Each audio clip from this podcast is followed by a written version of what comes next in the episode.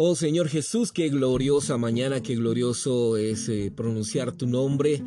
Eh, qué victoria, qué triunfo, qué maravilla, Señor, venir a ti en esta mañana gloriosa, en esta mañana única, una mañana, Señor, esplendorosa de tu vida.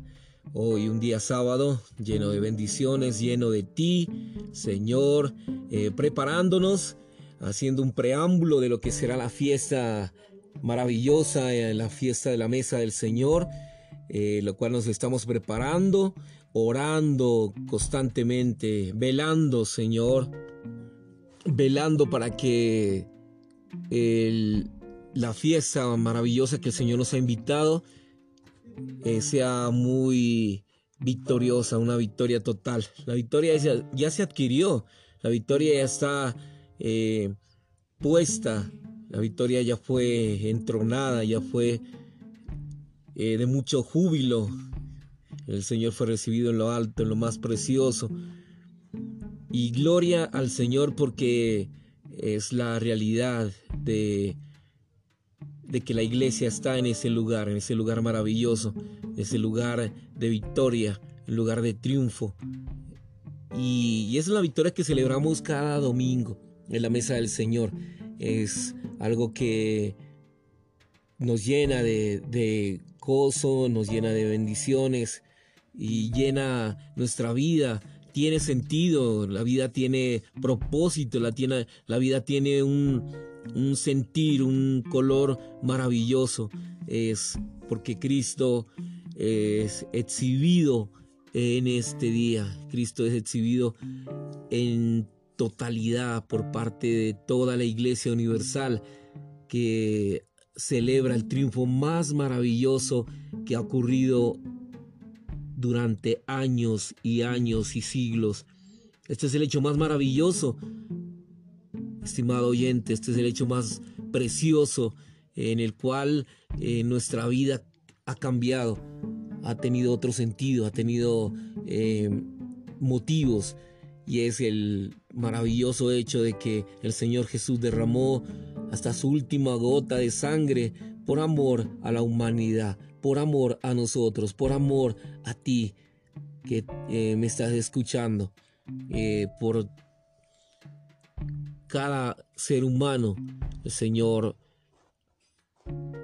ofreció un sacrificio de muerte, un sacrificio la ofrenda más agradable. Esta ofrenda es la ofrenda que el Señor Jesús realizó en la cruz del Calvario. Y es a partir de, ese momento en el cual, eh, cuando conoces de la, del Señor, cuando usted conoce de, de, la, de nuestro Señor Jesucristo, le invoca, automáticamente usted ya es totalmente salvo. Usted es salvo, tiene una, un pase de garantía, tiene el boleto, tiene la, el tiquete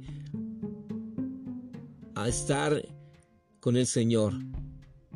Es algo maravilloso que el invocar trae esto, el invocar trae vida, el invocar trae salvación y vida eterna. Pero el Señor quiere que seamos parte del cuerpo, el parte del cuerpo de la iglesia, eh, mirar la realidad del cuerpo de la iglesia, eh, estar eh, sumergido, estar en la práctica del cuerpo de la iglesia, eh, así como lo vio el apóstol Pablo. Ser incorporado, y esta es una de las metas más elevadas de la economía de Dios, el cuerpo de Cristo. Miramos que ese es el deseo del corazón de Dios, eh, que es la realidad. Hubo un hombre que fue Jesús que trajo lo divino y se vistió de humanidad. Fue el primer Dios hombre en la tierra y como fue descrito en todos los evangelios, toda la vida del Señor Jesús está descrita en los evangelios. Y la realidad del cuerpo de Cristo es el Espíritu, quien es el Espíritu de Jesús mezclado con nuestro Espíritu. Y el Espíritu de Jesús incluye la realidad que está en Jesús, es decir, el vivir del Dios hombre eh, que Jesús llevó, y esto se encuentra en Juan 16, 13, lo podemos encontrar en Hechos 16.7, en Romanos 8.16, Primera de Corintios 6.17. Cuando vivimos en el Espíritu mezclado, aprendemos a Cristo conforme a la realidad que está en Jesús por medio del espíritu de realidad según el modelo que él estableció en los cuatro evangelios a fin de que su biografía llegue a ser la historia, una historia nuestra, que el vivir del cuerpo de Cristo como nuevo hombre debería ser exactamente igual al vivir que Jesús llevó como se revela en los cuatro evangelios.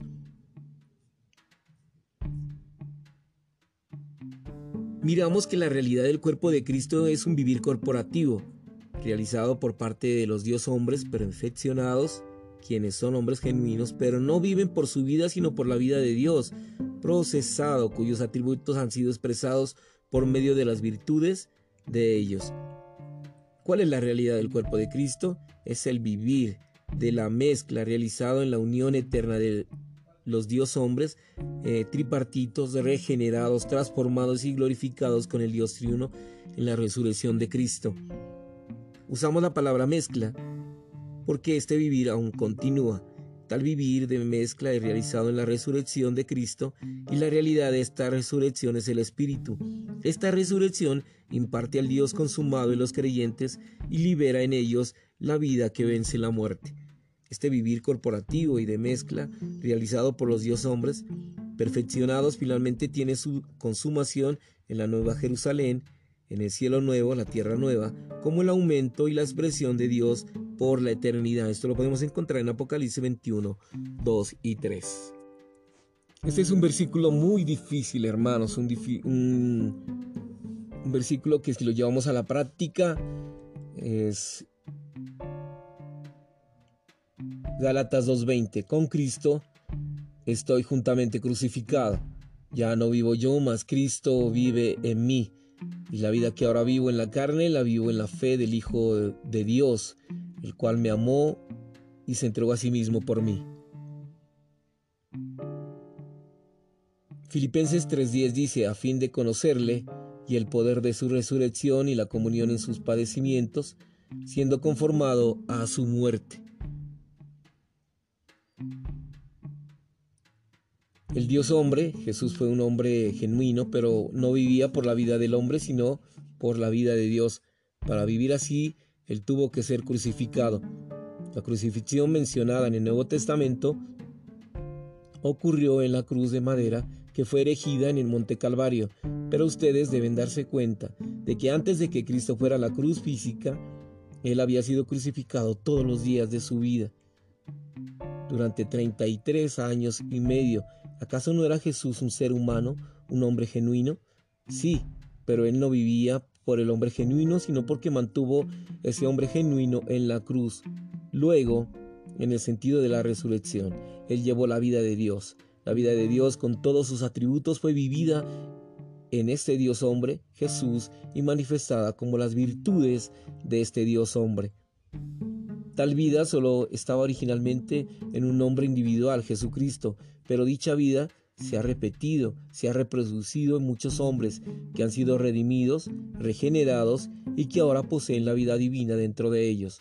Todos ellos han sido nutridos, santificados, transformados, perfeccionados, no solo para ser cristianos maduros, sino para ser Dios hombres. La realidad del cuerpo de Cristo es el vivir corporativo que llevan los Dios hombres perfeccionados, quienes son hombres genuinos, que viven no por su propia vida, sino por la vida de Dios procesado, cuyos atributos se expresan por medio de las virtudes de ellos.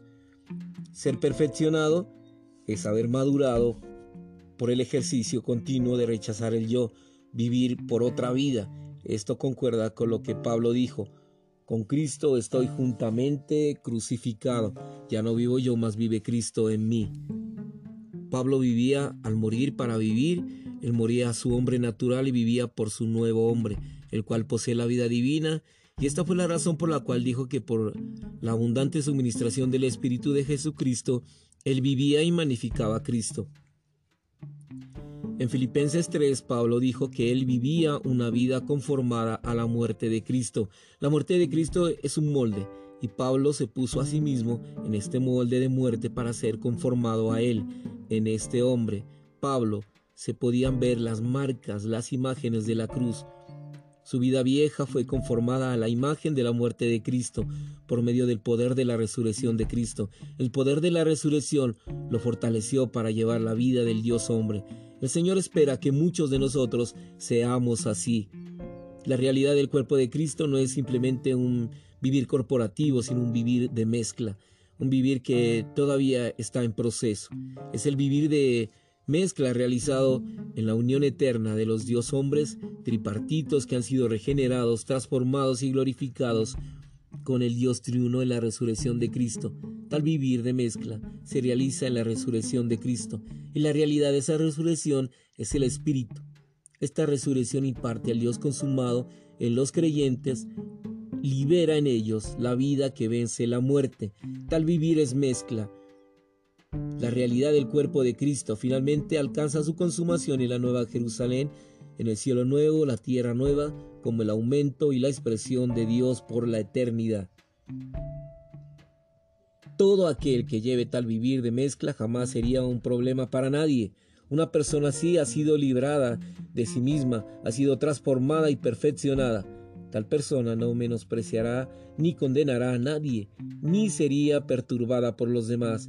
Quienes experimentan dicha vida jamás tendrán relación alguna con la disensión, la rebelión o la división.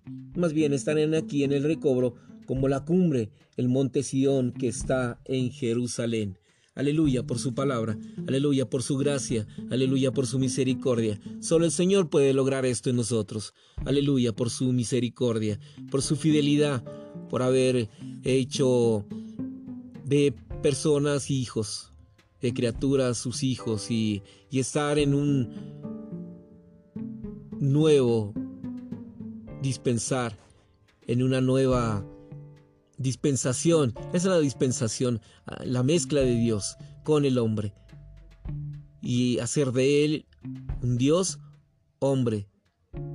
Aleluya por ese maravilloso Rey y ese maravilloso Dios que nosotros tenemos. Te amamos Señor y te bendecimos. Aleluya. Amén.